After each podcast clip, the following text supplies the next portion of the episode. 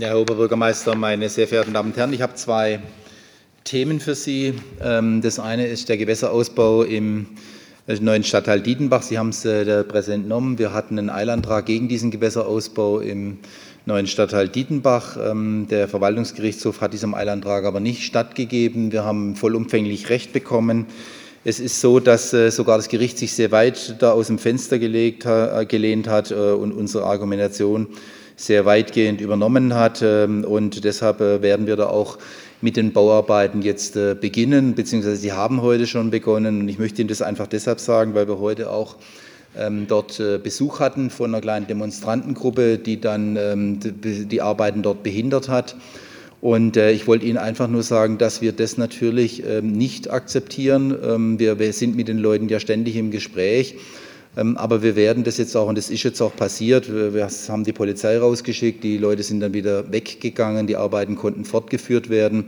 Und ich will Ihnen einfach nur sagen, dass wir da schon mit der nötigen Sensibilität rangehen, aber auch mit der nötigen Klarheit, weil ich glaube, das macht jetzt keinen Sinn, dass wir da ähm, tatsächlich diesen neuen Stadtteil dadurch gefährden, dass wir hier tatsächlich nicht voranschreiten können mit den Arbeiten. Die müssen jetzt durchgeführt werden, weil wir sonst tatsächlich mit dem Stadtteil nicht vorankommen.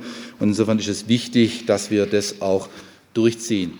Ich will Ihnen auch sagen, dass das äh, tatsächlich natürlich auch jedes Mal so eine Demonstration, wenn dann Arbeiter wieder abrücken müssen, natürlich auch finanzielle Konsequenzen haben kann. Die versuchen wir natürlich zu vermeiden, weil es natürlich auch äh, Kosten sind, die dann am Ende dem Stadtteil zu Lasten kommen.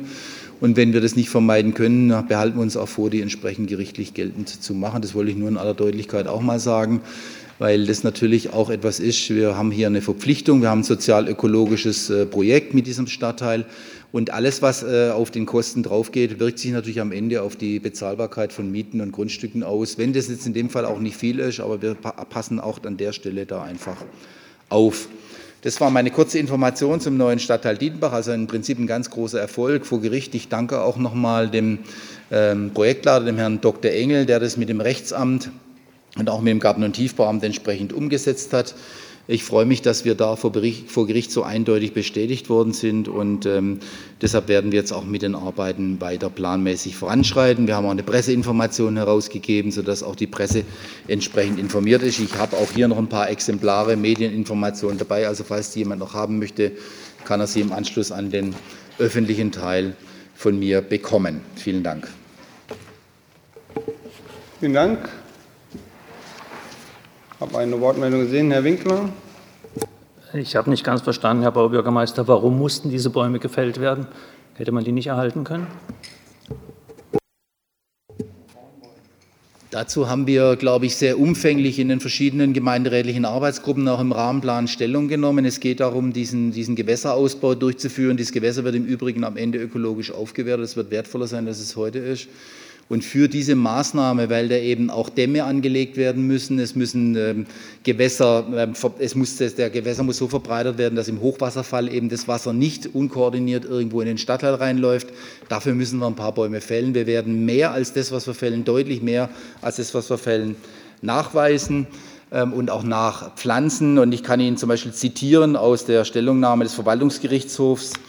Ähm, da heißt es eindeutig, mit der Rodung der Auebäume und Büsche ist im Übrigen auch keine Beeinträchtigung des Wohls der Allgemeinheit zu erwarten. Soweit damit ein gesetzlich geschütztes Biotop beeinträchtigt wird, ist ein Ausgleich vorgesehen. Soweit 26 Einzelbäume verloren gehen, sollen Ersatz 54 Bäume neu gepflanzt werden. Also allein aus diesem Zitat können Sie ersehen, dass wir die Dinge sehr ernst nehmen, aber auch natürlich dann umsetzen.